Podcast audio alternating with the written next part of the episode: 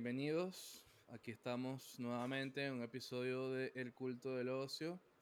Como siempre estoy con Paolo, pero esta vez nos acompaña otro invitado de lujo, Alfredo de la caja de Schrödinger. Eh, ¿Cómo estás, Alfredo?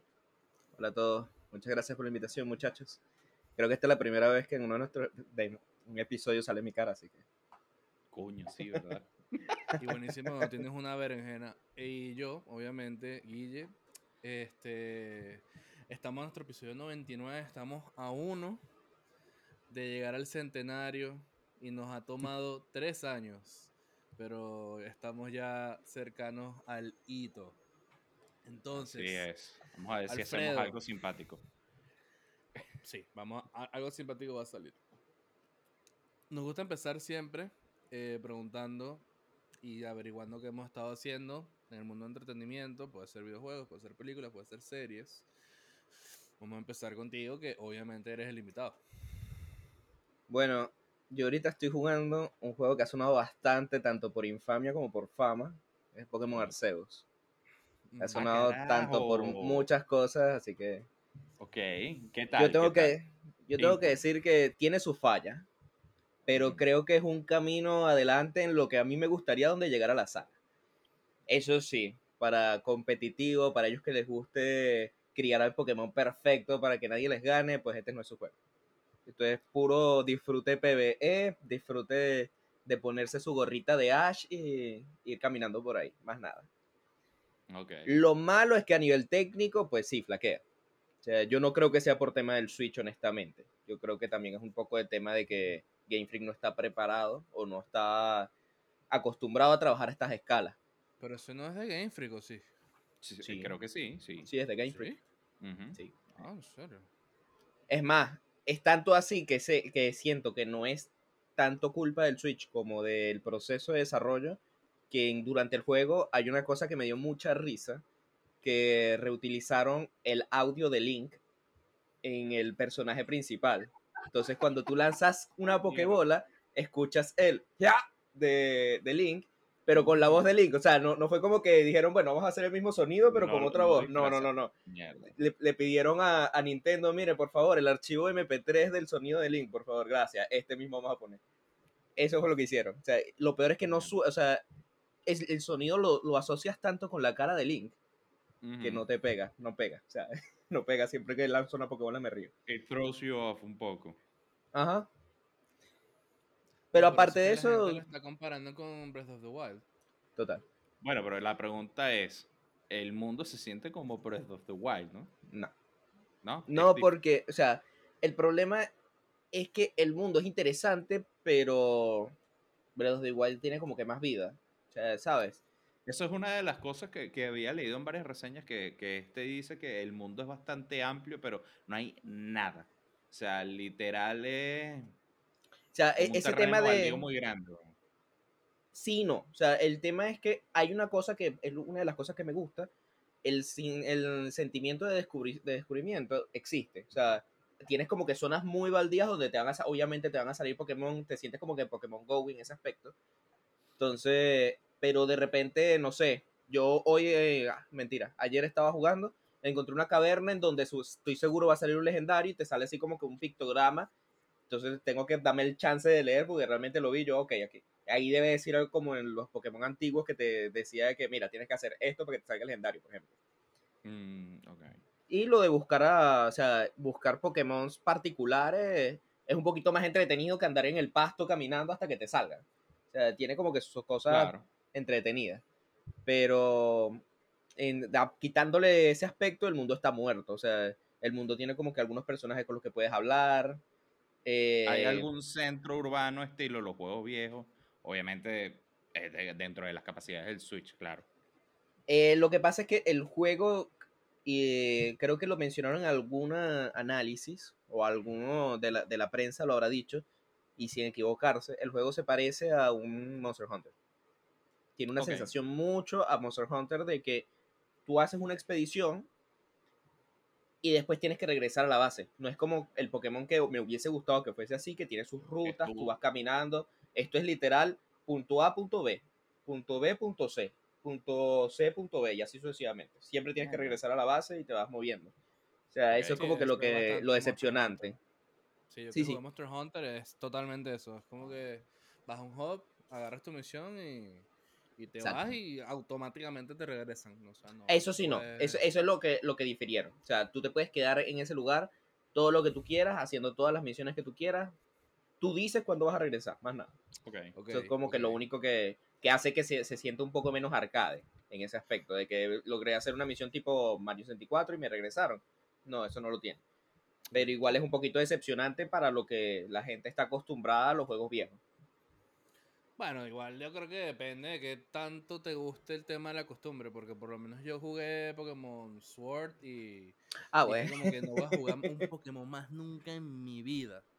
Y obviamente es un poco, ok, un carajo que va a cumplir 30 años quejándose de un juego que claramente el target es más infantil, pasa de como es una vaina con la que uno creció, la, la, la acogió, o sea, como you embraced it. No, pero, Pero- pero Pokémon es atemporal, de Sí, cuento. Pokémon Eso es es como atemporal, Harry pero, Potter, marico. eh, ok, es atemporal, O sea. eso no hay duda, pero el target, target en que piensan claramente es para los niños. Y a nosotros nos gustó cuando éramos niños y coño, nos quedamos con eso. Y Sí.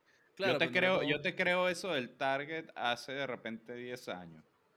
Ahora no necesariamente tanto, porque tu, tu, tu, tu mercado es mucho más amplio. Toda la gente que jugó Pokémon al principio tienen Te ahorita sigue. 30, 35 años. weón. Bueno, es un dato Se curioso. tripearían eso. O sea, Pero mi punto es que no le, no, o sea, como que ellos mismos no creo que estén interesados en, en- ah, no, bueno, en agregarle más complejidad al asunto. obviamente, de que sea, están o no están interesados es otra cosa. Por eso, eso es lo que quería Pero es una pérdida. Bueno, Alfredo pero, un dato. sí, que el dato curioso es que mucha gente dice que los juegos de Nintendo se basa, o sea, el target es infantil. Ah, ya volvió el señor. Todo Eh, bien en eh, casa. Sí, sí. No, que me llamaron y usé el teléfono para grabar, perdón, se me olvidó, se me olvidó mutear el micrófono. no, está bien. Buen momento impromptu. Eh, Eh, el ¿qué iba a dato, el dato. que el dato curioso, el dato curioso es que mucha gente dice que el target de Nintendo son el público infantil y hubo un análisis, yo creo que hace como 5 o 6 meses, donde obvia, el objetivo que sale de, de edad de los juegos de Nintendo que la gente compra ronda los 26 a 35 años. Es como Sin que el, el punto de la campana. Entonces, como que sí, sí, claro, juegos El infantiles. demographics es esa gente que como que... Claro, que ha se seguido Nintendo toda la vida. gaming entre el Sí. SNES y entre el 64 y de ahí para adelante siguieron. Y es, que, y es que yo te digo algo, tú ahorita le pones a un niño, o sea, obviamente tengo cero fundamento eh, de estudio ni nada asociado, pero tú le pones un chamo Fortnite o Super Smash y va a jugar Fortnite, weón. Coño, Vas a jugar no Fortnite. sé, no, no te puedo dar como una data así dura de... Obviamente de yo esa tampoco, a partir de una percepción sumamente subjetiva eh, de mi parte, que no tiene ni nada, pero, o sea, es esa percepción, por, primero por el monstruo que es y segundo porque tú lo ves en, en todos lados.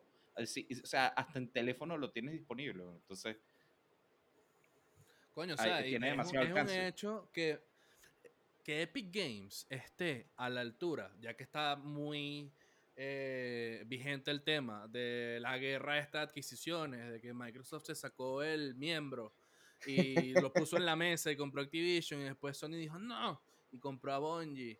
Y, Eh, y- sí, y- bueno. y hacen el análisis de, del que de digamos que no, es- no fueron proporcionales esas compras por si No, acaso, para nada, ah, para ni nada, de para vaina. nada. Hay que estar muy claro que el revenue que genera Xbox, es decir, la división de Xbox de Microsoft, genera similar a Sony entero. Así que, marico, no, no hay manera. o sea, no hay manera No, es de que competir. Sony no que tiene manera. llegar- no, no tiene, no tiene. A lo que quería llegar es cuando sacan el análisis del valor de mercado de estas eh, compañías, Epic Games está a la altura de fabricantes de consolas. Y eso es a Sí. punta de Fortnite. Sí, sí. Y- Bueno, pero, pero también recuérdate que Epic No, tiene y el Epic Unreal. Store. No, no, y el Unreal, porque la misma Epic Games, mucho del Sí. revenue que tiene también es por el Unreal. Claro. O sea, obviamente Fortnite es el grueso de su... el, grue- el de su gruesísimo cartera. Fortnite. Y, y de hecho, Netflix en un momento mencionó Fortnite como competencia. O sea, tipo, mis competidores son Disney Plus, HBO Max y Fortnite. Y es como, wow. O sea, mencionaron un juego en específico, es la competencia en servicio streaming. Eh, Fortnite, marico, es un fenómeno cultural mundial y Sí. yo creo que Yo ya creo que- temporal porque lleva como... Desde que, yo- desde que llegué a Chile está Fortnite, hace como Ajá. cuatro años y medio. Yo creo que desde como dos años antes de que yo Salió aquí. antes porque era PvE. Pero Sí, tipo el Battle y era como Royale, una especie acuerdo de es beta cerrada. Sí, era Exacto. una especie de beta cerrada. Pero eso, eso, eso de verdad Eso es murió. larger than life, eso lo actualizan, agregan nuevas islas, agregan nuevos personajes, skins, eventos, conciertos de Travis Scott, aunque sé que no es la mejor referencia. eh, y creo que no, nos desviamos un poco, sorry. No sé si Eh, estás no, jugando otra cosa, Alfred. Eh, bueno, o sea, como para hacerla corta, este, también estoy jugando Yakuza 0, que pasé una rechera y ahorita estoy pasando esa Uy. rechera con Pokémon, porque se me Mm. fue la luz y no estoy Anda acostumbrado a guardar todo el tiempo y perdí Ah, tres no, horas de sí, juego en yo- yo- Yakuza. Yo, yo, grabo a cada rato. No, lo que, lo- o sea, si, si estuviese en el menú, el grabar, lo hago, pero cuando es que tengo que buscar el Ah, teléfono, Verdad, se, se me olvidó que. Ah. Eso nada más en ese. Cabe destacar. gracias, De- Los gracias. del- demás- en los del- demás puedes guardar ahí sin, sin Del drama. Porque- en adelante grabas en el menú. Y Te- de, en el Kiwami 2, en el 6 y en Judgment grabas en el celular. Te lo agradecemos, señor. Porque te juro que cuando estaba acostado que sentí que la luz se fue, fue un cuchillo así como que... Coño en la madre. Pero bueno, después de eso lo estoy jugando poco a poco porque estoy repitiendo las tres horas que jugué y cada vez que no puedo jugar tanto. Es divertido, me gustó Confía, bastante. confía. Pero literal, estas tres horas las estoy jugando así como que con cuenta gota. Y el, y el último juego que estoy jugando eh, es con, con un amigo, eh, es Kingdom Two Crowns. Es como, sí, eh, no es un juego que se escuche mucho, es muy interesante, está en Steam. Y la jugabilidad es muy curiosa. Es básicamente, trata de que la persona es como que un rey. Él lo único que tiene que hacer es ordenar a todos sus súbditos. Él no ataca, él no hace nada. O sea, eres la persona más inútil del juego. Pero tienes que conseguir eh, dinero, ya sea con las acciones que hagan tu- tus súbditos y eso, y defender tu pueblo. A y es bastante interesante. religión. Eres un total. estratega. Sí, y, y también cobras impuestos. Dije, maldito, dame tu dinero. Ah, entonces Bueno. eres un comunista. weón. También, Es sí, sí, total. pero muy interesante. O sea, para los que les guste lo que es la estrategia, puedo recomendar Pero, que le echen es un una ojo al especie menos. de RTS o no. No, es- o sea, la apariencia es más bien como un Terraria, si te soy sincero. Es- esa es la apariencia física que tiene. Pero tú te vas moviendo de lado a lado, dándole como que instrucciones a, a tu gente. gente. O sea, tú dices, mira, quiero que cortes este árbol. Y el árbol se marca y algún trabajador en algún momento va a llegar y va a cortar el árbol. Tienes que ir expandiéndote y como que matando al enemigo de turno. Son como que varias islas. Es un soprano medieval. Sí, sí, podría decirse. Wow. Bien. ok, pegado. Bien. A ver. Ok, chévere. Pablo, a ver, si es jugando Eh, bueno. Ah, tú estás con George. jugando Yo estoy con No, Judgment, no. pero tú sigues jugando Judgment. No, no, yo lo terminé ya hace semana y media, más o menos. Ah, Y es bueno, bueno, bueno. Al final se pone. Se pone buena esa pelea. Este. Después de eso, empecé, volví de nuevo a Like a Dragon. He ido ahí dando tumbos. No sé por qué hay algo que no me da clic. Yo creo que.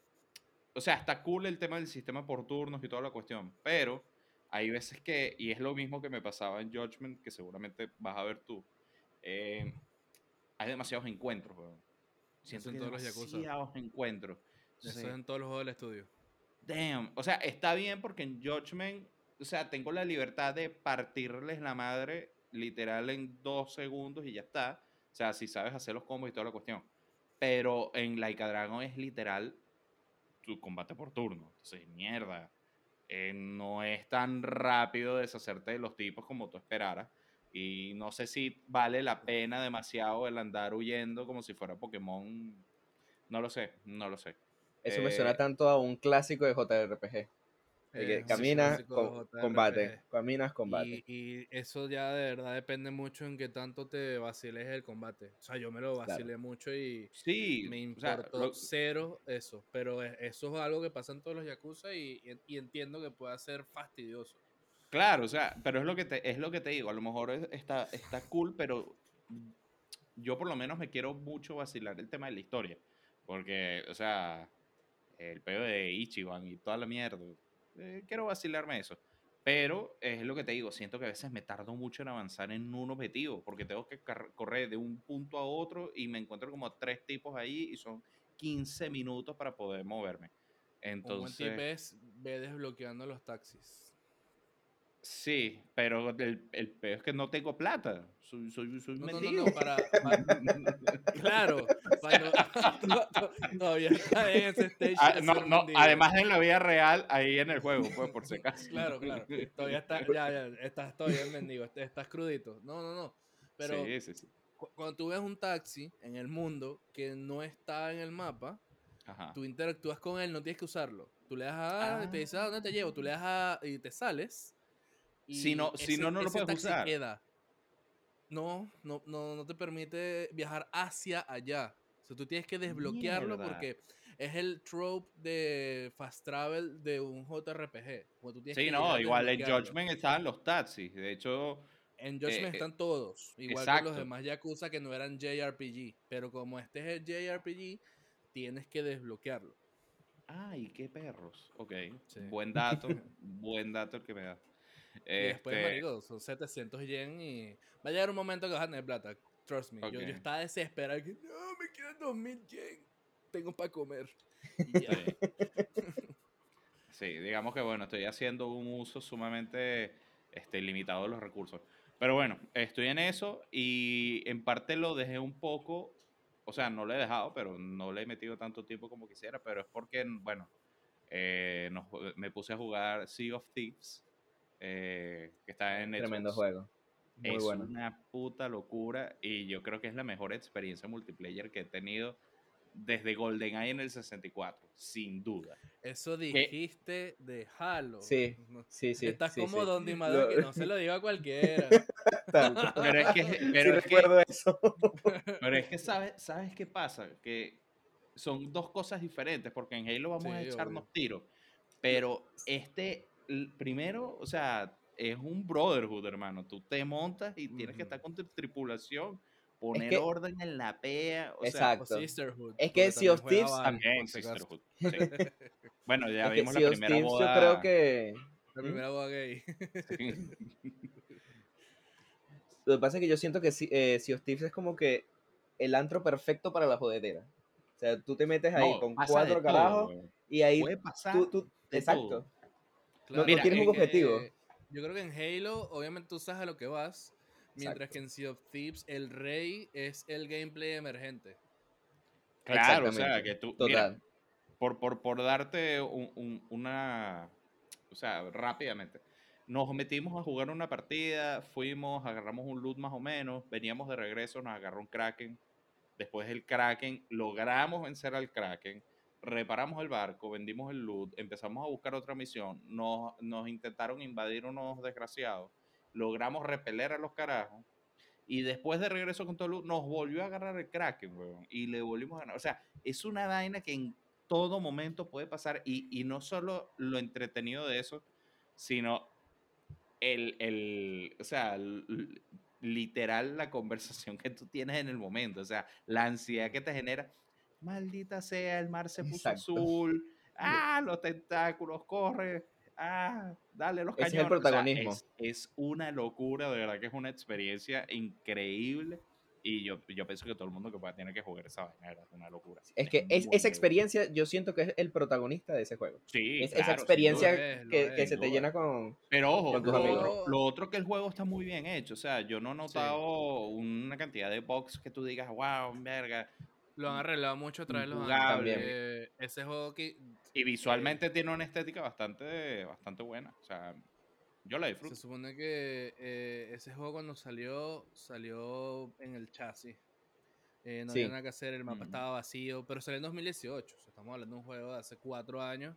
Y como clásico juego de servicio, a medida que va avanzando, pone mejor. Le, van, le van agarrando el truco, se va poniendo mejor. Y yo, yo jugué una sola vez y nos pasó lo siguiente. Estamos buscando las misiones principales, relajado. Viene un barco. El capitán del barco designado, porque claro, entre los cuatro siempre hay uno que es como que "Bueno, vamos a esa mierda. Vamos a encarar esas calaveras. Eh, Nos gastamos todas las balas de cañón y las calaveras no se hundieron. Y mientras las calaveras nos volvían mierda, porque nos quedamos sin balas, estábamos era que si se, se puro sacando agua y tapando huecos, nos agarró un kraken. Y, como- No. y- nos agarró el Kraken y nosotros estábamos, eh, huye. Éramos tres sacando agua y tapando mientras una estaba manejando. La que estaba, bueno, hablando del género, ya se sabe quién es. La que estaba manejando, como que dejó de manejar porque eh, necesitamos más gente para seguir sacando agua. Nos chocamos contra una piedra. Ese barco se está volviendo mierda, mierda. Yo no sé cómo, o sea, nos gastamos todas las tablas, todas. Y en las últimas tablas que nos quedaban, fue tipo, no, volvamos, volvamos, volvamos. Llegamos, no sé cómo, y cuando llegamos, el capitán otra vez tipo, ¿y si matamos a esos carajos? Dale. El bicho se puso a bailar al frente, el otro se le puso a bailar, y el otro llegó y le metió un tiro por atrás y lo mató. Y empezaron Mm. ahí y que mátenlo, mátenlo, róbenle todo. Yo estaba como que no quiero hacer esto. Pero No, sí, que estos desgraciados, hubo una vez que nos hicieron esto, entonces nosotros estamos jodiendo a esto. Como Es la "Wow, qué venganza, es la venganza. la venganza que- contra otra gente. Qué pirata Sí, sí. soy. Lo que pasa es que, bueno, el, el primer, la primera partida que nosotros jugamos, confiamos. Confiamos y, y nos volvieron mierda. Ah, ya, e- eventualmente entendí que fue a qué se referían. Porque justamente en el chat, o sea, no, no cabía porque ya éramos cuatro, pero estaba yo. Eh, mira, esa gente nos hizo esto, esto y esto. Y ahí fue que los bichos les entró el demonio. Vamos a matarlo, vamos a Sí. matarlo. Fue, fue una experiencia chimba, porque estábamos, éramos, estábamos cuatro panas y estaba John también, saludito a John de New Game Spirit. Eh, y estábamos jugando y, y el- aparece un tipo, no, vengo en son de paz. Y yo digo, este carajo nos va a robar. Y dice, no vale, deja de ser tan veneco. Y yo, bueno, está bien, este tipo nos va a robar. Y viene el tipo, se monta en el barco, está todo bien, no pasa nada. Y empiezan a caernos a cañonazos, destruyendo toda mierda, nos estaban volviendo verga. Obviamente, nos volvieron reverga, era la primera vez que estábamos jugando. Y, y después, obviamente, juramos venganza eterna contra cualquiera que se nos atraviesa. Pero, no, está, está, está muy bueno. Y de hecho, una anécdota también entretenida de una de esas, y con eso cierro porque de verdad que esto es una carta de amor ese juego. Em, una de las tantas veces que jugamos y nos volvió mierda algún Kraken o el Megalodón o algún alguien, una de esas estaba jugando con Kevin y con, y con Rey, si no me equivoco, de Gaming Off, saludito también. Eh, estábamos jugando y en una de esas agarramos, teníamos el barquito, el botecito atrás y dijimos, señores, hay que, hay que desalojar el barco, no tenemos cómo rescatar. Entonces, literal, yo agarré el, bar, el botecito y empecé a navegar y estábamos literal en el medio de la nada. Y era yo remando con los tres montados en el bote weón, hasta la isla más cercana. Imagínate tú, no teníamos mapa, no teníamos una mierda. Y yo remando, weón, y remando. Con todo y eso, imagínate tú, lo logramos.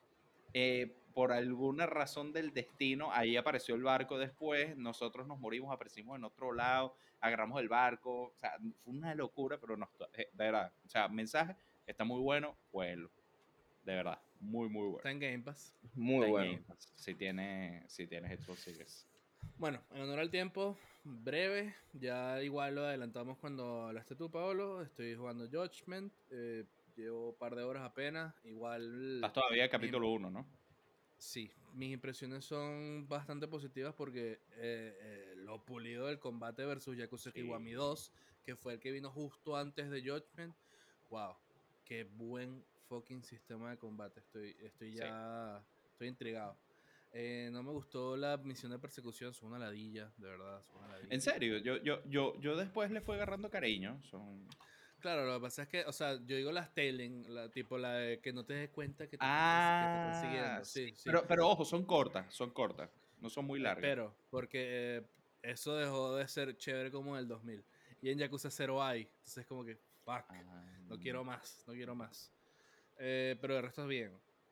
El resto muy, muy, muy bien. Estoy súper emocionado por seguir jugando eso. Terminé Yakuza 7, que es lo que estaba jugando en el episodio pasado. Eh, creo que es mi Yakuza favorito. Así que. Estamos hablando de para Like. Dragon para la Yo, gente yo- que no- no. yo también creo, nada. yo también creo que ese va a ser mi favorito. O sea, con todo lo que he visto. Claro, eh, le digo Yakuza 7. Yo aquí voy a lanzar una curiosidad curiosa.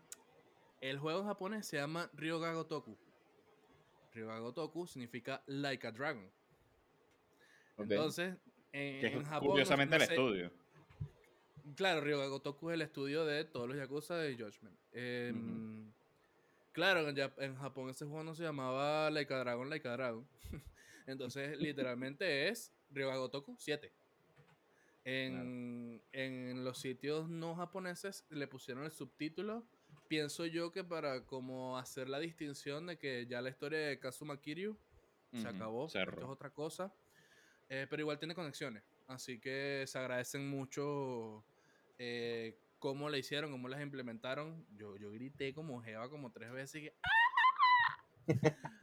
Con los throwbacks a. Ay, coño.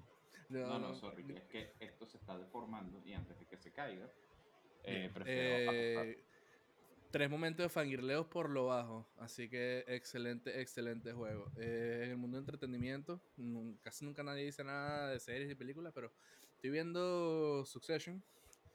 Bueno, Temporada bueno, 3. Wow, qué buena fucking serie. Cuando me dijeron y que, ¿por qué no estás viendo Boba Fett? Porque Succession te agarra, pero. Sí, sí, es no adictivo. te suelta, no te suelta. Eh, tremenda serie. Se- De pana, los que no la han empezado a ver, láncense. Hay tres temporadas completas, son 30 episodios que, wow, arrechísimo. Pero, como ya llevamos como casi media hora aquí hablando pajita, vamos a eh, el tema que teníamos planteado. Es un episodio, eh, es, chill, pero va a ser una celebración de, de los videojuegos y específicamente de los personajes. Porque hay muchos juegos que son sostenidos o se potencian mucho con sus personajes. Vamos a empezar por los protagonistas. Em, claramente, lo mismo. Alfredo, tú eres el invitado. Cuéntanos tu primer protagonista. Ah, perdón, se me, se me olvidó hacer el disclaimer. Esto vale casi para todos los episodios, siempre que tenemos listas de algún tipo. No sabemos qué trajo el otro. Puede que coincidamos. Así que si uno tiene coincidencia, lo más probable es que vamos a potenciar el argumento del otro. Yo traje que jode, así que si llegamos, si nos alargamos mucho, los voy a mencionar y ya. Así que Guillermo, ¿y dale. qué protagonista? Sonic. Verga. Coño, Así de amplio ese listado. Está mencionado, está mencionado Sonic, porque es como que como no vas a mencionar a la mascota de Sega. Obviamente. Alfredo. Claro. No, no, no. Mira, lo, una, lo que voy a poner es como también un pequeño dato. Los personajes no los voy a poner en orden de gusto, porque realmente todos me gustan no, me por parece- algún momento. No, no, Bien. yo tampoco. Y voy a empezar por el infame, que creo que se los había comentado pre, dijo que pregrabación. venía con una infamia de una, pa. Porque, bueno, Guillermo sabe. Pero yo es que tengo- Hitler en Call of Duty. Mierda. No, no, tampoco tanto. Es más, me, me atrevo a decir que este personaje no es tan infame, porque sí tiene su fama. Sí, tiene su. Lo que pasa es que viene de una saga que se volvió infame con el tiempo. El holocausto. Sí, sí. perdón, perdón, perdón. Bolas yo. Eh, monetizado. Ah, no monetizado. Total. Chistes Sorry, no sorry, sé, que yo- esto yo- está... Se está cayendo. Dale, Alfred. Mira, como ya Guillermo sabe, yo tengo como que un cariño bastante agarrado hacia la saga Assassin's Creed. Sí. Ok. Yo acepto sus fallas y todo, pero está así en mi corazoncito, ¿no? nunca ha terminado de salir. Y yo creo que un personaje memorable que creo que fue que se sostuvo bastante esta saga, realmente yo lo empecé odiando y después cuando empecé a jugar sus juegos me gustó más que, que Altair incluso, es Ezio. O sea, yo creo que Sí, él fue como que el ícono de esta saga y que mantuvo la No, saga no andando bastante tiempo. Exacto. No, no, yo infame. digo Yo- personaje infame por la saga, o sea, más que todo. Claro, pero porque Bueno. se volvió infame después de Ezio, Claro. diría yo. Sí, sí, Yo, es yo, más, de hecho lo traje, yo tengo a Ezio en mi lista. Sí, yo también lo tenía allí en mención honorífica. Pero es que es verdad, y es lo que tú dices. O sea, tú arrancas en el 2 y primero, la historia es entretenida. Este, obviamente para, para los estándares del momento el, el voice acting estaba bueno. O sea, sí. No, y que, y que ese- eh, a ese personaje lograron algo que creo que nunca lograron recuperar después de que cerraron su saga, que es esa personalidad. Esa personalidad que, tiene tenía Ezio. No se recuperó con ningún personaje en la saga y creo que el único que lo intentaron recrear y quedó mal porque lo sentí como El que un. Ezio falso, el Unity. Que Ay, el Unity. O sea, lo que pasa es que el 4 ni siquiera se siente tanto. Es, es como es que una personalidad distinta que llamó la cuatro, el atención. personaje del barco, eres tú a- a navegando. mí- A mí, Claro. Edward Kenway me parece un personajazo. Lo que pasa es que, bueno, creo que siempre se menciona. Eh, Assassin's, Creed, Assassin's Creed 4, Black Flag, eh, parece más un juego de pirata que, un Assassin's Exacto. Creed. Pero eso no lo hace para nada un mal juego. De hecho, No, no, no, no, como no. que yo ahí marco el antes y el después de, de Assassin's Creed hasta el 4. Ujú. No hablemos del 3 porque el 3 es una aberración. Eh, son buenos. Los juegos son Bueno, buenos. yo, yo- puedo poner uno más, pero es que es como una copia del 4. Hay mucha El gente que lo pasa por debajo. Claro, el robo para mí, yo creo que Sí. fue como que el, la- pulieron las, la fórmula del, del Black Flag hasta el punto en que quedó muy, muy buena. Pero para mí fue buena. un, un Black Flag desteñido. Exacto. Porque eh, eh, Edward Kenway eh, Ah, claro. hace suyo el juego. Sí, Y sí. Incluso también le ayuda el setting de, de que es, el- es caribeño. O sea, es como que qué Sí. nota llegas a Jamaica, qué nota llegas a, a todas estas islas versus a, wow, me choqué con un iceberg. Dañé el barco. Lo que pasa es que el Rogue, yo creo que el protagonista, lastimosamente, no es el personaje como tal, sino la, la historia y la y la perspectiva de, de por primera vez estar con los templarios, por así decirlo. Claro, es como que algo nuevo. se vuelve templario, exacto. Que eso pudo haber sido algo que ellos pudieron haber exprimido eh, Bastante. en otros juegos. más. Y bueno, Coño, y decidi- incluso en ese mismo, pero por algún motivo decidieron que ese juego duraba solo 5 horas. Sí, sí, lo- es que la experiencia es, es muy light. La verdad, Es- la de la es muy experiencia es muy light. light. sí. Pero es, es buen juego. eh, ay.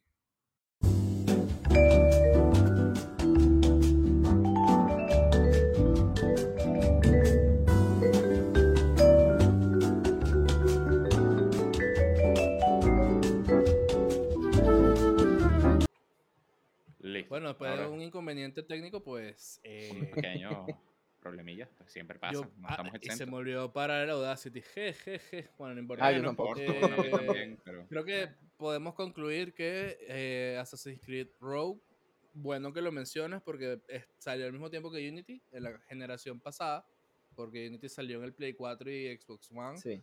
Y Rogue salió que en, en el Vita, En ¿no? 360. No, no, en el Play no, en Vita salió En Freedom Cry, creo. Freedom Lo- Cry. Em, Lo que sí tengo que decir, y creo que fue lo que me impresionó más y por eso tengo el juego tan en alto, es que Unity y Rogue se, eh, se lanzaron casi que al mismo tiempo y Ubisoft le tenía todas las esperanzas a Unity. El Rogue lo sacó como que para, mira, para aquellos que no tienen un Play 4 o Sí, un Xbox claro, One, no ten hacer esto. el salto de generación, es verdad. es más, le pusieron incluso el equipo, un equipo de bajo presupuesto al Rogue. Y aunque no, no innovaron mucho, les quedó espectacular. Creo que fue uno de los pocos juegos de Assassin's Creed que puedo decir que tenía pocos bugs. y de Entonces- hecho se lo pensaron como para que se empaten. Bueno, perdón por el spoiler de un juego de hace como 8 años, pero se empatan uno con el otro. Exacto. Sí. Ok, entonces, eh, Paolo. Buen, buen personaje Ezio. Eh, yo voy a hablar. Ah, bueno, por cierto, que no lo comenté, pero no importa. Este, este personaje es un juego que recién acabo de terminar también la, la historia, que es Aloy de Horizon. Ah, carayo. este, me vacilé, me vacilé el arco guiño, histórico. guiño. ¿Ah? ¿Cómo? Bien ahí con la inclusión, guiño, guiño. Estoy viendo mi lista son puros tipos. Claro, bueno, pero es que eres tú que eres medio machista, pues. Sí, aquí viene en plan machista mi zona. Exacto, viva el patriarcado. Eh, Mm. bueno, No, y, y- y buen nombramiento porque ahorita viene su próxima entre- entrega. En Sí, una semana, no, claro, en dos sí, semanas. sí, ahorita, Claro, ahorita. Semana. Ya, ya. PlayStation me dijo, mira, saca tu cartera que, que ya está el juego. Cómprame, cómprame. Sí, una amenaza. Espero no hayas Eh, cometido el mismo error que cometí yo. ¿Qué hiciste? Eso. Co- compré la, presión- la versión de Play 5, siendo que la de Play 4 tenía upgrade gratis. Por el backlash que hubo. Gracias, Mm. no sabía. Te Buena. salvé un error, buena. me debes 10 dólares. Paola. Buen dato. Este, bueno, no, eh, me vacilé mucho el, el- el arco de, de, de la historia de él, de que está Ay, la historia en tal. interesante. ¿Ah? Un chistecito de que le uso un arco en todo el juego. Ya, prometo no, no volver a hacer esto. Baduntz. Ok. Ok, obviando un poquito el intento de hacer estando que acaba de lanzar Guillermo. este. Trin. No, de verdad que está, está muy cool. Eh, me pareció, primero, es uno de los pocos juegos donde la protagonista es una mujer y de verdad que tú dices, mierda.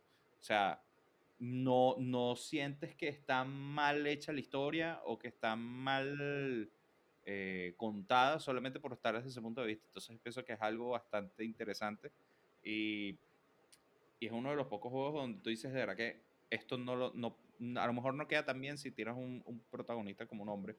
eh, o como hace de repente ahora los Assassin's Creed que tienes, ay, escoge tú quién quieres ser, o déjame a mí y yo escojo qué vas a hacer, una Benito andrógina. Entonces, de verdad que me gustó mucho el punto de vista, de verdad, y, y de cómo ella se va, se va haciendo cada vez más, eh, o sea, más fuerte, no solo a nivel del juego como tal, porque obviamente vas desarrollando cosas y te vas volviendo más, más, eh, más poderosa, sino en todo el tema de ella, eh, eh, de entender cuál es su posición, que básicamente ella lo que siempre está buscando es cuál es su origen. Y poco a poco ir entendiendo que no es lo que ella esperaba, pero que tiene un, un, un, un objetivo que cumplir y por el cual ella existe. Entonces, era que eh, me pareció que eso fue bastante cool. La historia está muy buena y, y no, y, está bien el personaje. No sé, hay algo que a veces no, no hacía clic conmigo con el voice acting. No sé si era por el tema de- del, del, mocap, a lo mejor hablando de hace, hace, hace varios años, pero yo creo que eso igual para, para este segundo juego va a estar mucho más pulido y, y, o sea, va, va a ser una locura. Por lo que Sí, es que, es que creo que esa es una de las características que ellos prometieron trabajar. Porque lo que fue el voice acting y, y las animaciones faciales se Exacto. tuvieron como que sus críticas, pues. Sí, aunque ojo, me gustó mucho que en el juego sale Lance Reddick, que es el, el actor que, bueno, él salió en, en The Wire también, en una serie HBO buena. Para la gente que no la ha visto, véala. Este, que hace el papel de, el papel de Silence. El papel. El papel de, de Silence, ¿no? Si no me equivoco, que es el nombre. Y muy Silas. cool. Me, me, me pareció entretenido porque primero lo vi en el juego y lo identifiqué y dije, "Ah, mira, este carajo yo lo he visto. Entonces, bien, bien. No estuvo tan mal, es lo que digo. El punto no es, mm, el voice acting y el mocap no estuvieron malos, pero siento que como que fueron el punto más flojo del personaje, pero, pero está bien igual. De verdad que es un buen juego. Así que jueguenlo si pueden, a los que no. Dijiste Lance Reddick y yo me imaginé fue eh, el, el, el conserje del, del hotel de John Wick. También, también, claro, claro. Pero no conserje que- tipo janitor, sino concierge. Sí, que no, concierge, cuando tú te dices tengo concierge, eh, estás en otro estrato. O sea, estás en el Exacto. 1%. Sí, vale. O bueno, yo te cuido el, el perro, señor Wick. Eh, bien, gracias por la inclusión. In- Porque hasta pelirroja fue. Bien. Em, Cumplió con todos los matices de minoría de Guillermo. con todo. Y que- ah, ok, es mujer, es pelirroja.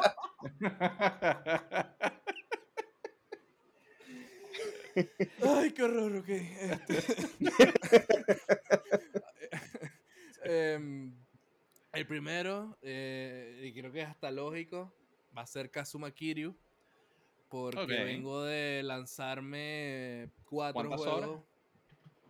Wow. O sea, con Kiryu solo fueron 100. Fácil. Y eso que me salté tres juegos enteros, pero con Kiryu fueron fácil 100 horas. Eh, de verdad que verlo como empieza desde Yakuza 0, que yo admito que yo decía, wow, que lame este personaje, sobre todo al lado de Goro Majima, que es que sí, la personalidad más ostentosa de todo Yakuza. Em, es increíble cómo se va desarrollando a través de todos los juegos, cómo se va construyendo la, la leyenda de, de, cómo se le termina conociendo eventualmente, que es el, el Dragon of Dojima, el dragón de Dojima. O sea, es un Yakuza legendario. Todo el fucking mundo en la región de Kanto sabe quién es Kazuma Kiryu. Y el, el puro nombre da miedo. Incluso ya en el 6, en el 6 es tipo, a la mierda, ya es Kiryu. Me hagan partir la madre. De una. O sea, ya llegó, ya llegó a ese punto. Eh, porque el tipo de pana, o sea, claramente ha sobrevivido una cantidad de cosas estúpidas y resuelve todo con el poder de los puños. Y se sabe que en Yakuza, eh, ya Pablo ¿Hay lo va a alguna ver otra forma de resolver a conflictos? Exacto, en Yakuza no. Y en, en esa saga, los puños tienen el poder del razonamiento. Si te quedan coñazos, tú reflexionas.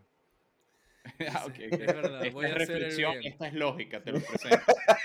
Exacto. De- de- y después de que le, dan aquella coñaza, dicen, es verdad, voy a hacer el bien. Entonces, eh, eh, eh, yo quedé súper engaged con, con Kazuma Kiryu. Así que lo, lo extrañaré. Lo extrañaré mucho. Espero que Yagami eh, rellene un poco su lugar. Eh, No sé, no sé si vas a llegar a, a tener esa percepción de, de Yagami, pero no es mal personaje tampoco. O sea, yo sé que. De hecho, está en mi Kasuga lista Ichiban- también. Bien. Kazuga Ichiban es tremendo personaje, pero como el juego tiene muchos tropes de JRPG, Kazuga Ichiban es el protagonista de Like a Dragon. Eh, Sí. El juego también se apoya mucho en el party. O sea, no es como que recae todo sobre la figura de Kazuga y es- está bien, es entendible, y, pero por eso no, no lo puedo nombrar a la altura de Kiryu, que Kiryu es una leyenda y, y saca adelante casi una saga completa. No, y, creo que también que el hecho de que tú veas cómo se va construyendo su, su leyenda, viendo cómo va tra- trabajando la personalidad, te da como que cierta cercanía con el personaje. Sí, total. De hecho, claro. bueno, tú que estás jugando el Cero Alfred, eh, él tiene el, el dragón, eh, está en blanco. O sea, él como que tiene el outline del dragón. Y ya después del 1, que el tipo se vuelve un Yakuza legendario, que él es el dragón de Dojima, que eh, de hecho está siendo considerado para ser el patriarca de su propia casa. Eh, Y ya tiene el dragón así, full chola, full maraca, pintado y vaina. Es como mierda. Este es el dragón de Dojima un poco de contexto, los Yakuza se tatúan eh, como que es lo que consideran va a ser su personalidad dentro de sus familias en la espalda. Entonces, como que él tiene un dragón. Eh, su mejor amigo tiene que ser un pescado. Así, etc. Eh, Pero bueno. ¿Qué, qué tienes tú? No, un bagre ahí. Bueno, pero eh, tú lo vas a ver. eh, El bagre de Dojima. tiene un pescado, un pescado dragón. Coño, pero no es lo mismo un pescado dragón que, que tengas un. Tiene un significado bastante poético, pero no te lo quiero decir todavía. Sí, no, no, no me lo digas. Em, Alfred, cuéntanos Mira. tu siguiente protagonista. Esta va a venir de otro estudio al que le tengo un amor, pero lastimosamente está muriendo.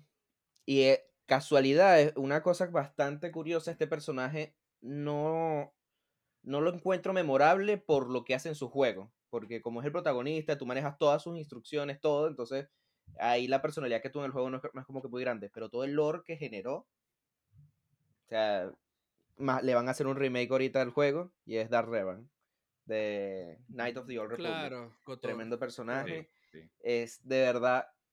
Una vez que de, jugué ese juego, tuve un amor por Bioware. O sea, ese fue como que mi entry spot o- de Bioware. Ya de ahí le tuve un cariño increíble hasta que llegó Anthem y bueno, me pateó. No, bueno, eh, Bueno, BioWare se murió con eh, Andrómeda.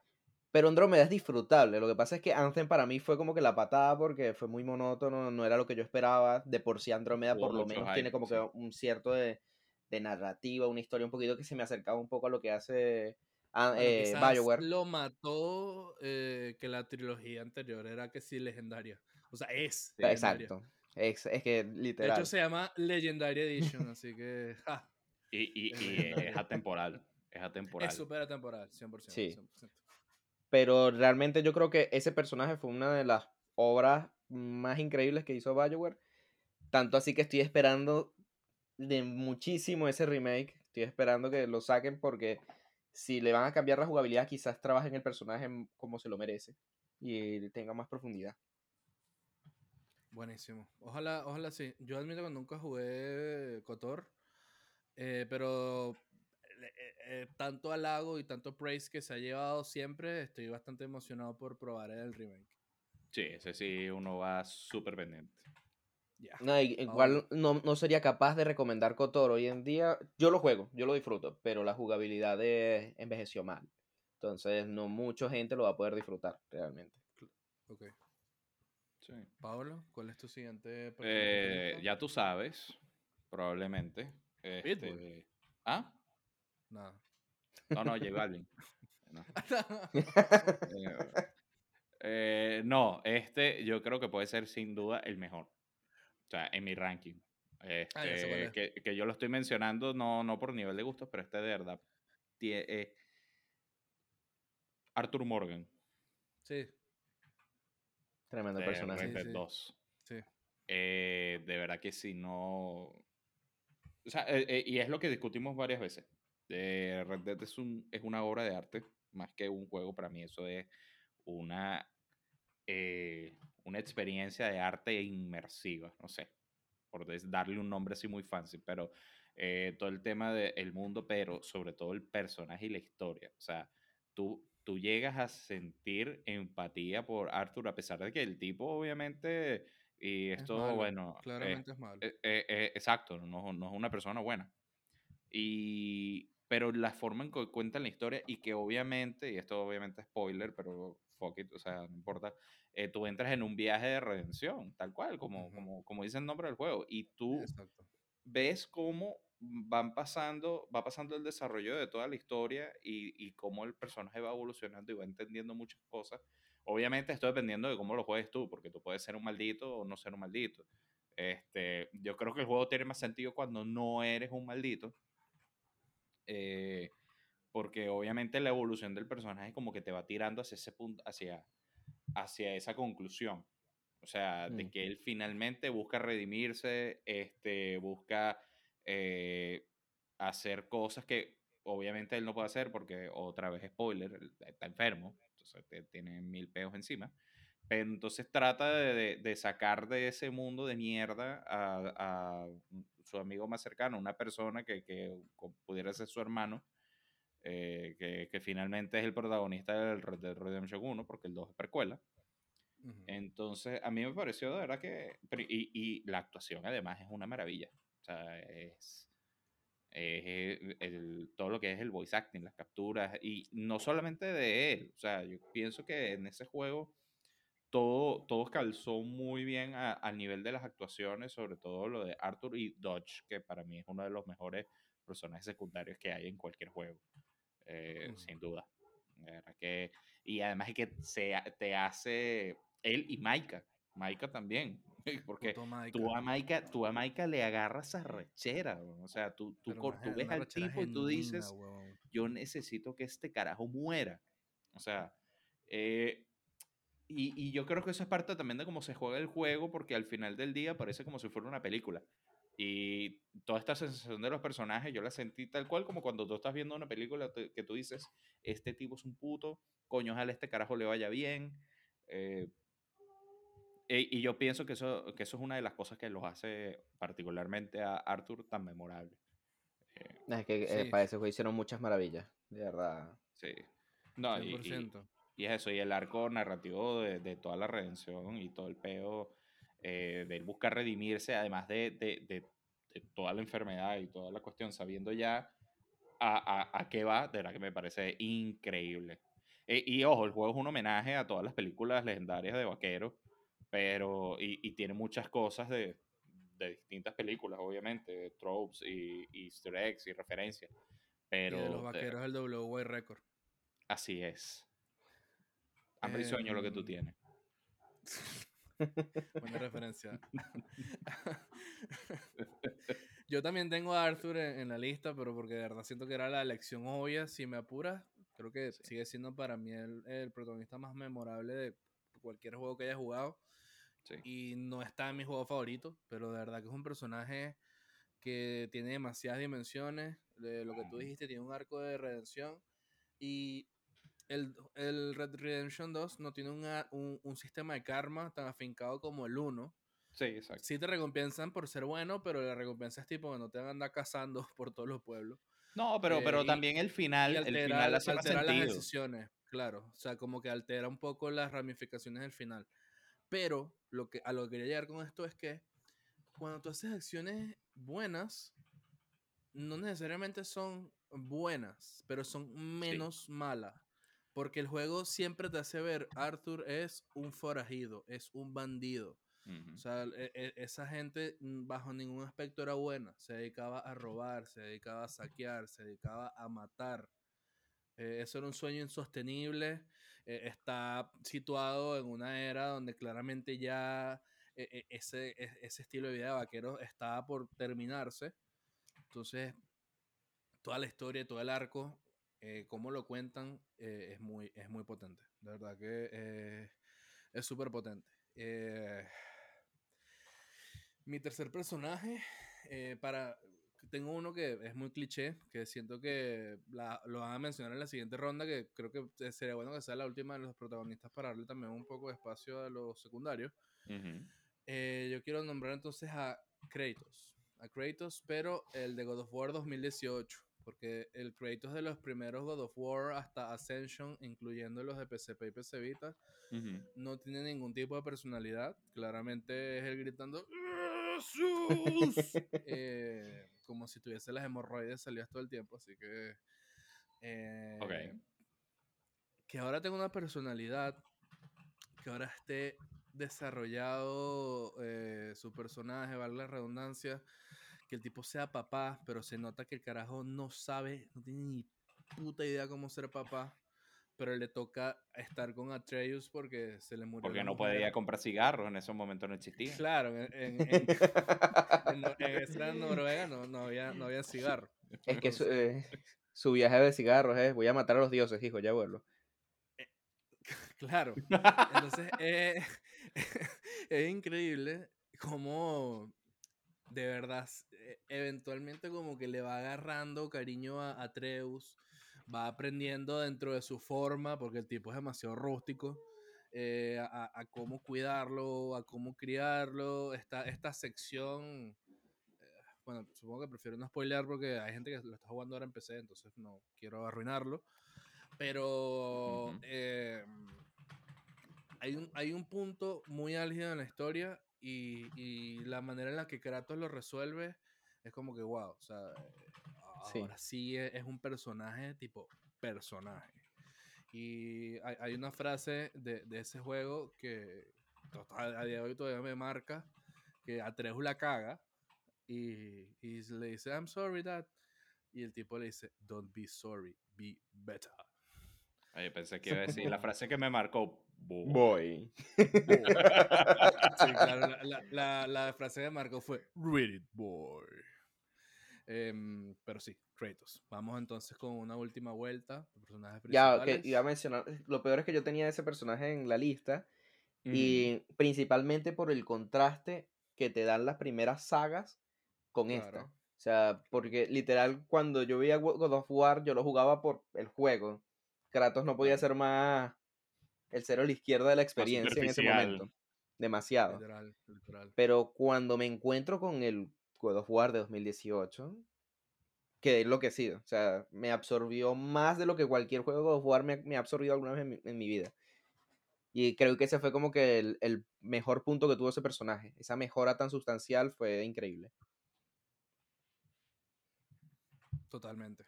Eh, pero tienes otro en tu lista. Sí, sí. ten- más bien, voy a decir uno como mención honorífico, ya que esta va a ser la última, y no voy a lanzarlo mucho. Esta mención era por dos, porque creo que son dos protagonistas que nunca no pueden estar separados realmente por la química que dan. Y son los son Joel y Ellie de Last of Us. Uy, justo está, te lo tenía ahorita, lo tenía en la mente, sí. Es- esa es como mi mención honorífica porque prefiero darle lugar a un personaje que el juego no suena tanto y es tremendo personaje, lo tiene muy bien definido y es Senua. Senua de Hellblade. Coño, Es bien. tremendo personaje, de verdad que toda la historia, es más, tú cuando juegas no sientes que eres Senua. En todo momento tú sientes que eres una voz dentro de, de la cabeza de Senua por como ella se di- dirige incluso hacia ti. Entonces tú estás como que dentro de su cabeza y aunque tú- obviamente tú la controlas, fácilmente tú podrías ser simplemente viendo todas sus decisiones y toda la historia, como la van moviendo, siendo que el juego no tiene tanto presupuesto como uno esperaría para el resultado que dio, es de verdad tremendo. Yo es un juego que puedo recomendar con los ojos cerrados a quien sea y ese personaje, como lo desarrollaron, es increíble. No se lo recomiendas al rey de Geminenov. Otra vez saludos a Geminenov. Lo, lo detesta, o sea, lo detesta tipo... El peor juego de 2018 fue Hellblade. El peor juego de 2019 fue Hellblade. El juego de 2020 fue Hellblade. Y cuando sale el nuevo este año, eh, va a ser Hellblade otra vez el peor juego. Pero tremenda elección. No, no la consideré, supongo que porque literal tengo puros tipos. Pero me, me gustó, me gustó burda el juego. Me gustó burda el juego. Eh. Paolo. Eh, yo voy a lanzar el último porque mm, si bien no creo que es el mejor, pienso que es el más emblemático y uno de los más reconocibles a través de toda la industria. Y es Mario, amigo. Ah, Mario. bueno. Claro. Mario. O sea, Claro. Mario no es que tiene un arco de historia, no, no es un desarrollo de personaje, no Lo evoluciona. intentaron. nada, y- sí. Muchas veces. momento- y en su momento fue revolucionario porque el salto de los 2D al 3D, 3D. que el tipo ahora hasta habla, porque claro, me imagino que en su momento nadie en su mente tenía una voz de Mario hasta que llegó la de Charles Mantine. Martínez. Total. Martinet, exacto. Y lo peor es que con "Para tan que-". poquitas frases le, le generó su la personalidad a Mario. O sea, Exacto, exacto. O sea, y, y- y es, y es precisamente eso. Es lo, en cualquier parte del mundo tú sabes, tú te pones esa imagen y tú sabes quién es Mario. Sí. total. Entonces, es sumamente reconocible. eh, tú escuchas, oh, it's a me, ma", y ya sabes, ya sabes. Entonces, yo creo que ese es un personaje que obviamente no es que, uy, el mejor, porque no tiene ningún tipo de, de narrativa, desarrollo, nada. Pero yo pienso que fácilmente puede ser el, el- el más reconocible de todos. Es que es memorable por el hecho de ser memorable y toda la historia que ha tenido, básicamente. Sí, Como que na- nadie que esté en los mundos de los juegos no conoce a Mario. No, y porque es la, co- es la mascota de la, la corporación que inventó los videojuegos. Ah, bueno, exacto. O sea, ya, ya por ahí, o sea, es- es- es- yo creo que Mario es reconocible al nivel de, no sé, de una, la gorra de los Yankees de Nueva York. Tú vas Sí. a Rusia y tú vas con una gorra de los Yankees, van a decir, ah, New York Yankees. Y, y de Mario también, van a decir, ah, Mario. Yankee cojo. bueno, bueno. Pero sí, Pero sí. lo tenía también, pero más que nada para mencionar. Pero Sí, es que por eso, por eso lo quise mencionar porque eh, es lo que te digo. eh, y es lo, precisamente lo que tú dices. Súper reconocible desde ese punto de vista. Sí. Eh, bueno, yo voy a decir entonces el obvio, Geralt of Rivia, porque em, de verdad que The Witcher 3, ya, ya hemos hablado tanto de ese juego en tantos episodios seguidos que es como que, ¿qué más voy a decir? Sino que es demasiado carismático en su falta de carisma, porque ya lo dijimos, los, eh, los Brugers, eh, los Brugers, ah, claro, pasan un, un proceso de transformación que le quita las emociones, le quita los sentimientos. Eh, entonces es lógico que sea así, pero igual el carajo sé que se preocupa por Jennifer, se preocupa por Trish, sobre todo por, Por. Siri. eh, to- to- toda la dinámica padre-hijo que generan a lo largo del juego, este, eh, ellos dos eh, es impresionante. Eh, nunca llega a ser cansado las interacciones de Gerald con todos los NPC. Un punto que juega a su favor es que no hay NPCs eh, como planos, básicamente. Sí. No existe el tipo Go Fetch, sino que son misiones que las secundarias todas tienen sentido. Las principales, hay unas que no, bueno, tú te matas a llorar como por ejemplo la del varón. El varón es horrible. O sea, de verdad, esa historia yo estaba impactado, pero no en el mal sentido, sino porque, wow, toda la historia con el bebé, eh, Ujú. Geralt lo ayuda y resulta que son unos fetos ahí horribles que te quieren matar. Es como que, what the fuck. Es increíble. O sea, Geralt of Rivia me parece top 3 personajes ever, siendo el primero eh, Arthur Arthur. Morgan. Y el tercero, coño, podemos discutirlo. El tercero podemos discutirlo, pero sí, eh, eso en mi lado. Tengo varias menciones, que no sé si les parece que mencionemos si tienen otras cosas en la lista, pero no lo discutamos.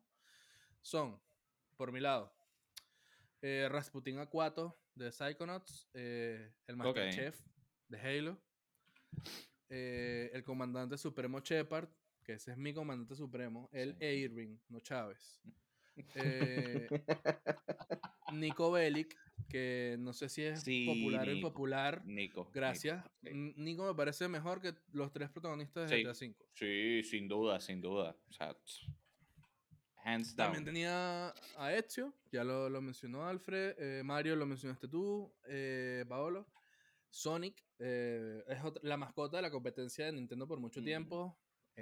no tiene los mejores juegos, pero memorable al fin. Y obviamente Ellie. eh, traje más a Ellie porque tiene la ventaja de tener dos juegos. Pero la dinámica con Joel es, es top, top, top, top. Sí, No sé si tienen otras menciones entonces para pasar a los secundarios. varias las dijiste. Yo creo que podría mencionar por encima Crash, que, que tuvo su cariñito hace poco y bueno. Y ahora es la mascota de Microsoft. y por, y por eso ahora Sony tiene al Master Chief en venganza, ¿sabes? Este, indeed, indeed. y más allá, bueno, el comandante Shepard que ya lo habías mencionado. Mm, creo que no, no tengo otros así más los que ya mencionaste, los clásicos. Ok, ok, buenísimo. Pablo. Sí, no, no, yo creo que coincidimos en, en gran parte de esa lista, sino pro- prosigamos para, para ir Vale. avanzando mejor. Prosigamos en honor del tiempo. Vamos a hacer un cambio de dinámica. Vamos a empezar tú, Pablito.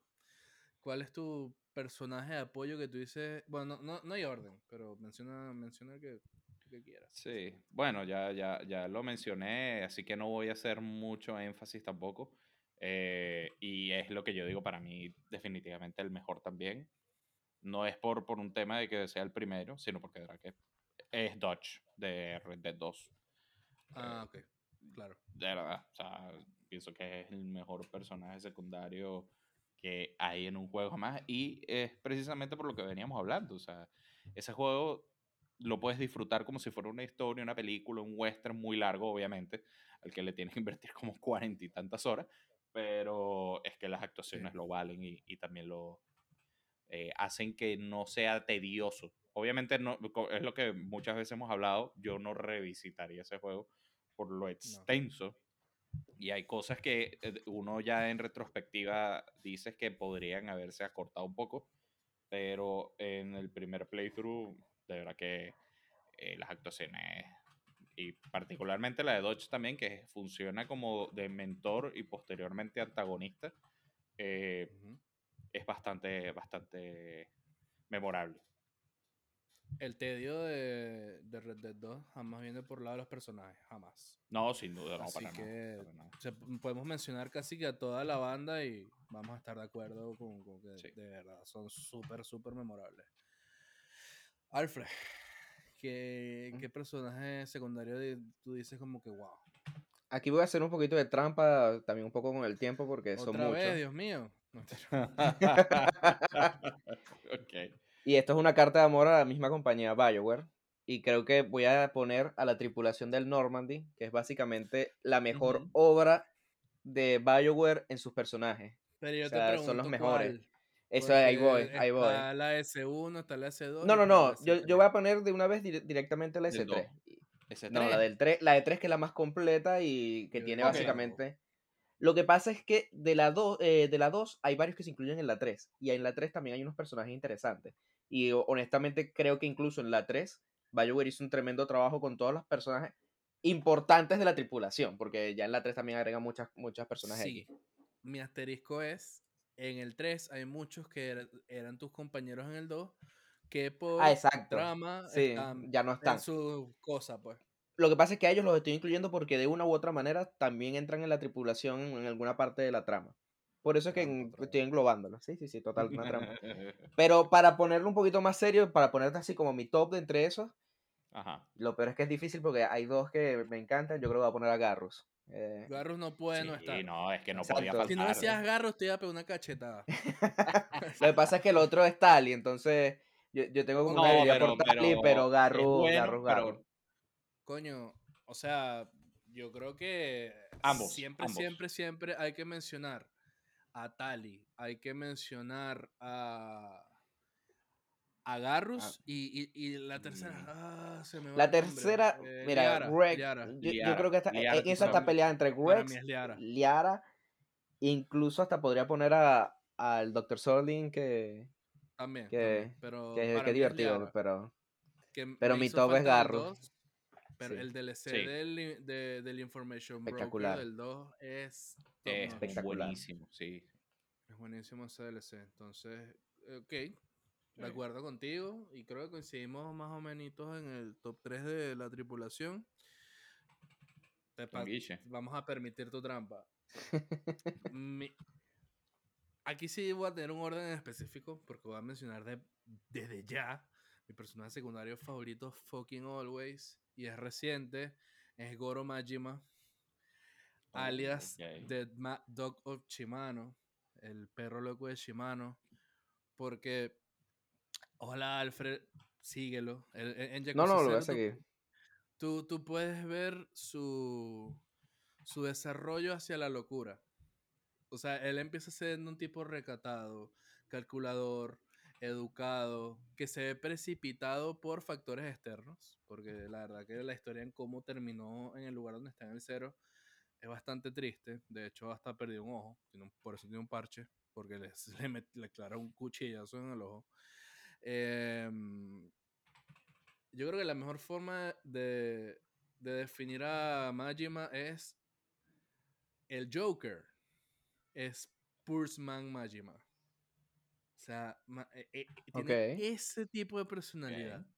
El tipo es como un wild card. De hecho, Kiryu siempre dice, no logro descifrar a Majima. O sea, es como que él, él tiene descifrado casi todos los miembros de la familia, incluso sus rivales, pero Majima no. El tipo es un comodín, es un tiro al aire, nunca sabes con qué te va a salir, no sabes si te va a ayudar, no sabes si te quiere caer a coñazos o a cuchillazos. Em, su arco se desarrolla a ser el, el capitán de- del clan. El capitán es el, el consejero. o sea, si era el, el padrino, es como el consigliere Ujú. de- del padrino. Entonces él es como el consigliere de el patriarca de, del chairman, perdón, del, del Toyo Clan. Entonces, wow, o sea, Majima, de- en, en- en el 6 me, me, me dolió que salió como dos minutos. Pero en todos los demás juegos es como que fuck Goro Majima MVP. Always and forever and always. De panita. Entonces, yo creo que podríamos mencionar uno, o sea, hablar de uno más, en honor al tiempo. Sorry Ujú. los secundarios, pero bueno, nos desplegamos un poquito antes. secundarios por algo. Paolo.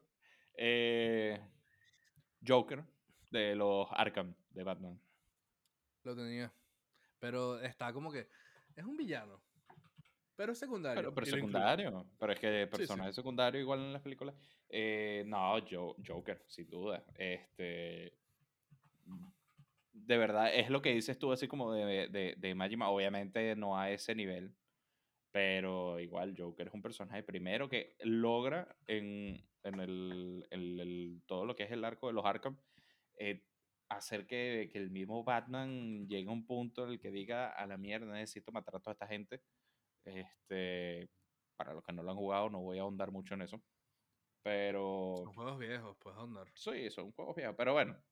eh, y además es que, bueno, está, está, está actuado por Mark Hamill, cosa que hace mío, que sí.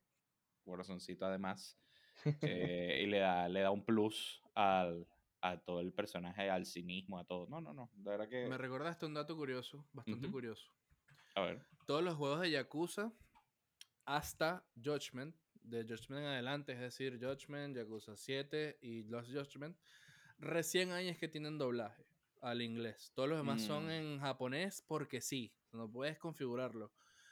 Hay una curiosidad, el Yakuza 1 base, no el Kiwami, el primerito, el de Play 2, eh, Majima lo interpreta Mark Hamill.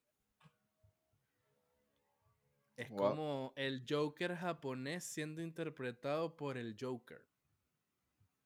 Me quedé loco. Es Mark Hamill, sí. Pero, como, ya, pero ya va, ya va, ya va. Estamos hablando del Yakuza 1 base. El, el primer Yakuza que salió en Play 2, o sea, que empezó todo. Es el único que ¿Tiene localizaron.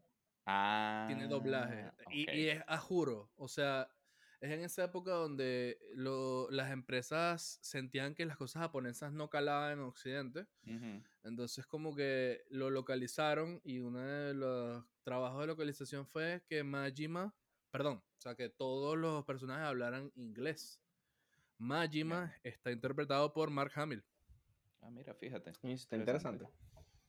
Fíjate que hay otro, hay otro dato de eso que yo me di cuenta jugando Judgment. Este, y bueno, para cuando lo vayan a jugar o lo tengan en consideración, yo por lo menos jugué Judgment con el audio en japonés y con Ya. el texto, subtítulos en español. ¿Por qué? Porque el Mm, mismo ok. juego me dijo, o sea, te dice en su momento que, epa, si vas a jugar el, el texto todo en inglés, eh, hay traducciones que no, o sea, como que no necesariamente van a ser accurate. O sea, por alguna razón, yo me imagino que son limitaciones del idioma y de, de- de hacer las traducciones. Ellos Ok. te, te, te incitan a jugarlo en algún otro idioma que no sea inglés. ¿En serio? Verga, Y, que y de hecho yo hice la prueba, yo hice la prueba de hecho de colocar el audio en inglés y los subtítulos en español y literalmente están diciendo cosas diferentes. Lo que está el, el voice el- en inglés con el, lo que está en texto en español y son a veces cosas distintas. Entonces por eso fue que yo tomé la decisión de jugarlo en japonés con los subtítulos en español porque sientes como que estás atajando mucho más todo el tema de, del significado real de lo que están diciendo. Entonces Mierda, me me pareció muy interesante eso. Yo arranqué japonés-inglés, que es todo Yakuza, por defecto. Ujú, Claro, Ok, ok. sí. No, o sea, y lo otro es que si por alguna razón tú le cambias el idioma al audio en pleno juego, tú puedes ver cómo el mocap de, del- de, la, de la modulación cuando hablan se adapta o al japonés o al inglés. Eso me pareció muy brutal, muy, muy brutal. Qué buen Haga- trabajo. haz, haz la prueba porque sí, o sea, es, me parece primero un trabajo eh, que debe haber sido súper engorroso, pero súper, súper increíble que independientemente del idioma en que lo juegues, se va a ver como que realmente están hablando lo que corresponde. Que Bueno, está- y, está cool. y está chévere mencionar también que me fijé en los créditos porque es tan policíaco el juego que te ponen los créditos al inicio con, con los actores y todo. Sí. Y salen intérpretes como Matt Mercer. Matt Mercer es, por ejemplo, la, la voz de Macri. Bueno, no se llama Macri. Overwatch. Eh, Ya no acuerdo cómo se sale- llama. Sale Fred Tatasiore, que también Sí, es un que- artista de doblaje muy renombrado. Y salen varios conocidos. Entonces yo siento que, Sí. o sea, yo estoy jugando en japonés más por la fuerza de la costumbre Eh, que, pero en inglés estoy seguro que debe ser tremendo doblaje. Sí, sí, claro, sin duda. Me parece que genera como que esa cierta atracción cuando estás jugando un juego japonés, ponerle de una vez su, su audio japonés. Al menos a mí Sí. me pasa. Sí. A ver, eh, buenos datos trajiste ahí, Paulino. Alfred, cuéntanos tu, tu personaje antes de que empecemos a mencionarlos. A la rápida. Este está difícil porque, verdad que son varios. Yo creo que voy a elegir uno también nostálgico, pero este es de Final Fantasy. No sé si llegaron a jugar Final Fantasy IX. Vivi. No llega. Y, y es, y es que lo gracioso es que la forma física es como que el más clásico de todos los Final Fantasy, que es un maguito negro. Pero- Ah, o sea, lo he visto, pero no, Sí, sí. no lo he jugado. Es como, me, me gusta mucho su historia. Es más, él, él en ese Final Fantasy los magos negros son como que juguetes creados para la guerra. Y básicamente tú, mientras estás viendo tu, tus problemas, el, el problema amoroso del protagonista, de cómo se está destruyendo el mundo, tú vas viendo poco a poco cómo Vivi se va percatando de que él básicamente nació para la guerra, él nunca supo su origen, vas viendo como que esa historia es bastante triste y lo chimbo es que la historia tú te la puedes saltar completamente si, si estás muy fijado en lo que es la historia, la trama principal. Ok. Pero es bastante interesante ese desarrollo. Es más, hay como que el Final Fantasy IX incluyó una mecánica que son como unas cinemáticas que muestran lo que están haciendo tus personajes mientras el protagonista está haciendo algo totalmente distinto porque ellos se separan bastante de vez en cuando. Entonces, claro, tú ves como las, las de Vivi, tú ves cómo él está tratando de interactuar, tratando de como ser él una persona, porque como los juguetes se crearon sin una personalidad como tal, sino van como que construyéndose, entonces él no sabe interactuar con nadie. Y es muy de pinga ir viendo cómo, cómo él va creciendo a través de esa cinemática. Brutal. Y interesante que traigas un personaje en un juego que ninguno de nosotros jugó. De hecho, yo nada más he jugado un Final Fantasy en mi vida y es el remake. Así que. El cool. Intergrade. Ojalá hagan el remake del 9. Eh, Coño. Sí, ju- jugué el Intergrade porque lo jugué en PC5. Exacto. Em, ok, a ver, mi, mi último personaje secundario, si no han jugado este juego, recomendadísimo de ya, es Kainé. Kainé es esta eh, personaje secundaria de Nier. Yo jugué específicamente Nier Replicant, el, el remaster, que salió para PC4 y Xbox One. Eh, de verdad que su historia es hasta para llorar. La cosa es que si se las menciono les voy a arruinar todo. Pero muy clásico de Yokotaro, que es que el primer playthrough te da una idea y en los subsiguientes te dicen now now amigao. Y, y, te da una profundidad y te da unos cambios de perspectiva que, o sea, literalmente devuelven mierda. Devuelven mierda, mierda, mierda, mierda. Y la historia de Kainé específicamente, y la resalto en un juego donde hay historias tristes y buenas. También está la de Emil, que si no les suena el nombre, segurito han visto la famosa cabeza esta que parece como una calavera redonda sonriente. Ujú. Este es Emil. La cara de Yokotaro por O sea, la cara de. Yokotaro. E- Ese es Emil, que también es de este juego. Pero no, la de Kainé es impresionante. Eh, y yo tengo la, la peculiaridad de que ninguno de los Nier los pude jugar en japonés porque en medio de la acción, que es muy orientado a un hack and slash, ellos se gritan cosas. Y la verdad es que no entendía nada. Y yo dije como que, bueno, vamos, va, por, el, por mi bien de entender, coño, voy a jugarlo en inglés. El doblaje de Kainé es de la señorita Laura Bailey. Mira. Probablemente la mejor actriz de interpretaciones de videojuegos que está viva. Así que el hecho de haber jugado y tener a Laura Bailey es un super plus. O sea, jugar el- eh, Nier en inglés no tiene ningún tipo de desperdicio. Eh, lástima, perdón, perdón que no puedo profundizar y como argumentar más de, de por qué la puse, porque literalmente cualquier cosita que les diga eh, les arruinaría el juego. Eh, solo que, eh, coño, al principio da la sensación de que es un personaje súper sexualizado por ser sexualizado. Pero incluso no es como Kojima que se lanzó la de Quiet y que, jaja, ella está así porque respira por la piel. No, es un, es un motivo muy deep. Es muy deep que te enteras creo que al tercer playthrough. Así que no lo puedo decir sin volver mierda a cualquier persona que haya llegado hasta acá o, y a ustedes dos. Así que lo dejaré hasta ahí. Skynet. Ju- Justamente eh, esos juegos los tengo así como en la lista. Si lo tienes en Xbox es mejor, porque por algún motivo la versión de Play está muy limitada en Play 5.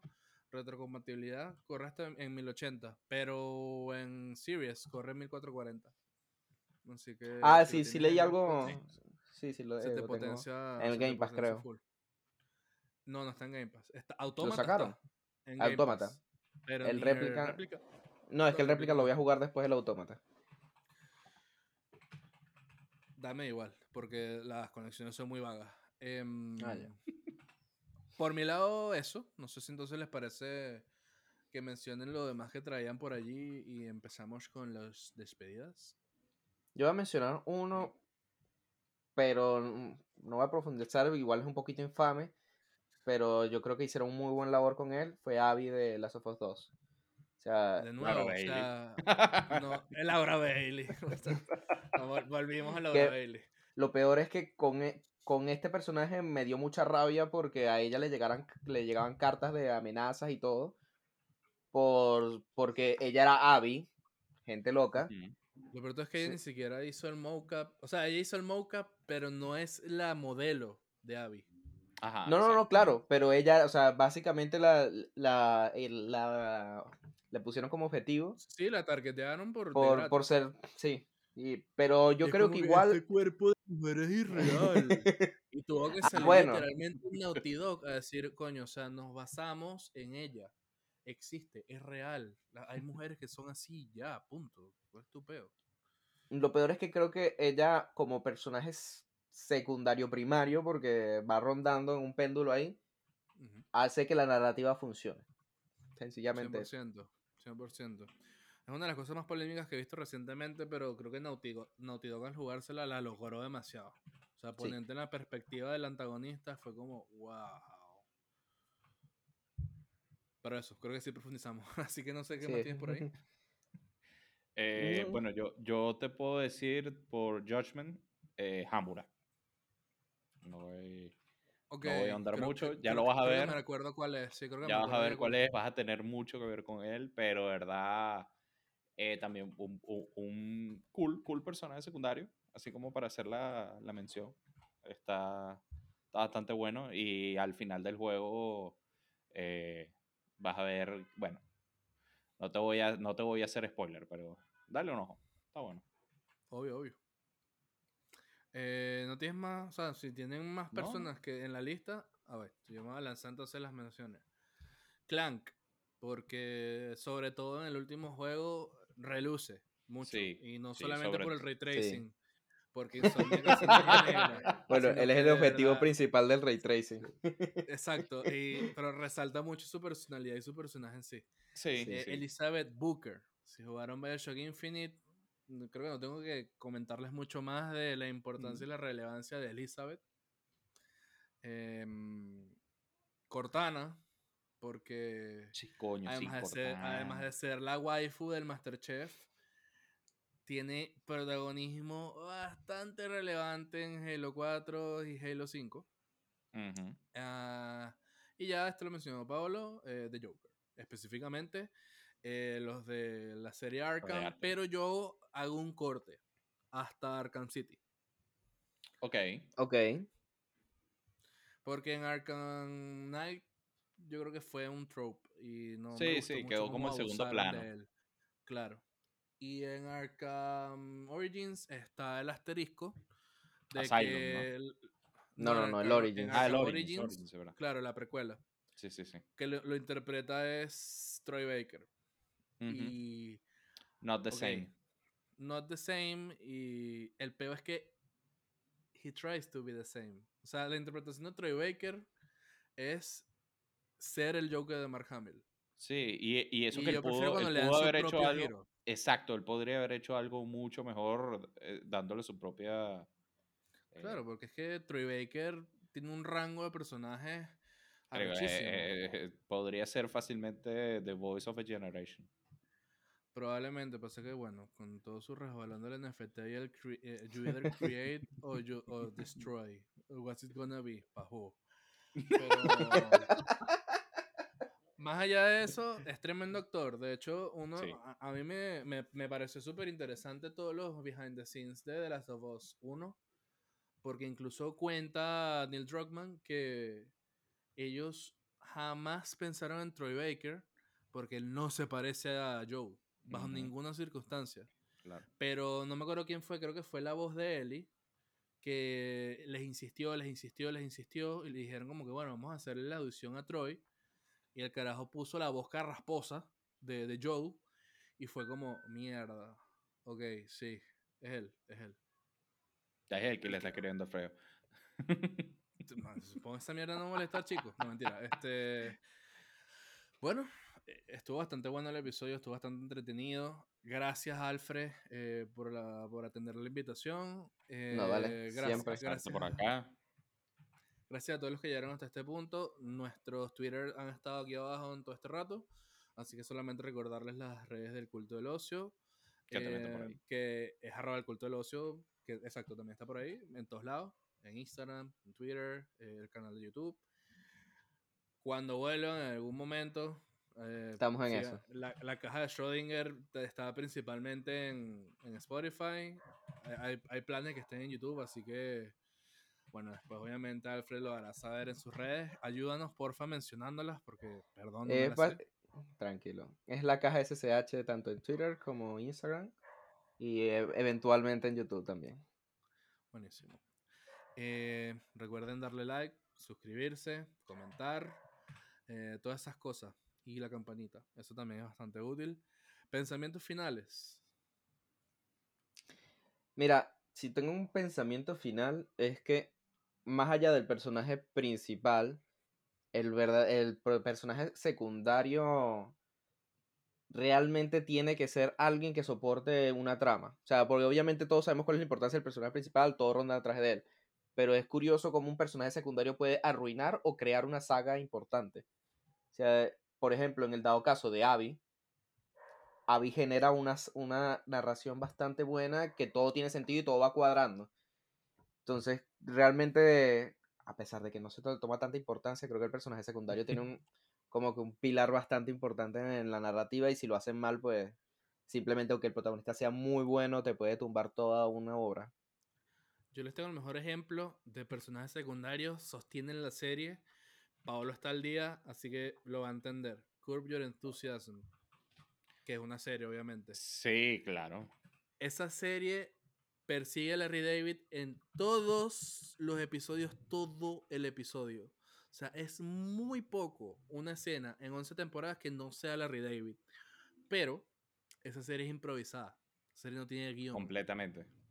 Entonces, que esos personajes secundarios lleguen y tienen que seguirle el juego a Larry durante 11 temporadas son los real MVP. Así que apoyo totalmente tu, tu noción. Paolo, pues, eh, pensamiento final. Pensamiento final. Jueguen Sea of Thieves. Jueguen Sea Secundo, of lo Thieves. segundo. Ya Lo está. segundo completamente. Nada más que decir. Pero con amigos, con amigos, importante. No, sí, estoy no- no, solo- si, supiera- si supieras que no es una mala experiencia solo tampoco, porque es muy chill, es muy relajante, estás tú en tu peñero, este, puedes hacer un par de cositas, lo puedes abordar muy casual y, y pasa tranquilo, tranquilazo. Así que jueguen Sea of Thieves. O sea, si tú estás solo tienes un barco pequeño. Sí, claro, claro. O sea, Es más, eh, hasta tienes la, la po- la posición del mapa directo en el timón y te facilita Sí. muchas cosas. Ah, el ancla está justo atrás, tienes una sola vela y todo es mucho más rápido porque estás tú solo. Entonces, coño, obviamente, él escala el nivel de cantidad de cosas que tiene que hacer dependiendo del barco, pues, obviamente. Lo malo es que ese es el barco más lento. No, pero ni tanto. Sí, una vez hice las pruebas cuando de repente queríamos perseguir un galeón porque soy loco con un amigo y dijimos, bueno, vamos a ver si lo ganamos. No lo alcanzábamos, imposible. Cuando tiene las tres velas y va bien, mm, imposible. El problema, la, la ventaja de este es que cuando no hay viento, el barco chiquito es el que tiene menos problemas. Claro. No va más, Ah. o sea, exacto, va más rápido, sí. Va- es- y se maniobra mejor. En cambio, entre más Sí, grande, sí. la maniobrabilidad es asquerosa. Terrible. Totalmente válido, entonces, eh, el pensamiento final. El mío es. Así como Anda vendo personas sin. Anda. Nani. Eh, así como vendo Persona 5 eh, y, y digo que yo sé que intimida eh, el hecho de, de que dura más de 100 horas porque sí, el tiempo es relativo.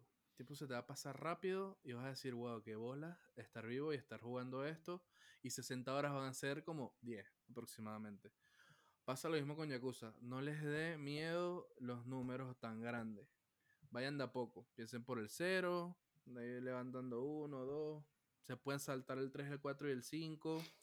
Eh, de verdad que el, el 6 hace un muy buen trabajo explicándote todo. De hecho, te dan como archivos de qué pasó en cada juego. Hay videos en YouTube. eh, es súper fácil eh, seguirle la pista. Eh, incluso por lo menos Juan, que fue el que in- introdujo toda la saga Yakuza, eh, pues Saludito. me dijo, no, yo, yo, yo- saludito obviamente, yo jugaba Yakuza, jugaba a otro, jugaba Yakuza, jugaba a otro, es totalmente válido, yo lo jugué todos de coñazo porque eh, to- todavía estoy invested, estoy en Judgment y no estoy ni cerca de estar cansado, me conozco Kamurocho de memoria. Eh, jueguen Yakuza, jueguen Yakuza, uno, uno a la vez. Curioso que recuerdo ese episodio y me acuerdo que le dije a Guillermo, mira, por la oda que le hicieron a Yakuza, se puso en mi, en mi objetivo jugarlo. Gracias a ti, Sí, sí. me enteré que desgraciadamente iba a salir de Game Pass, eh, Ah, pero sí. una de las cosas bellas que tiene el Xbox es, si, si el juego está en Game Pass, tiene descuento. Exacto. Así que me lo compré en descuento, aprovechando ya una vez. Y ya tengo, tengo los Yakuza, así que cool. Ese fue el pensamiento final. Muchas gracias nuevamente por llegar hasta aquí. Nos vemos En cuando nos volvamos a ver.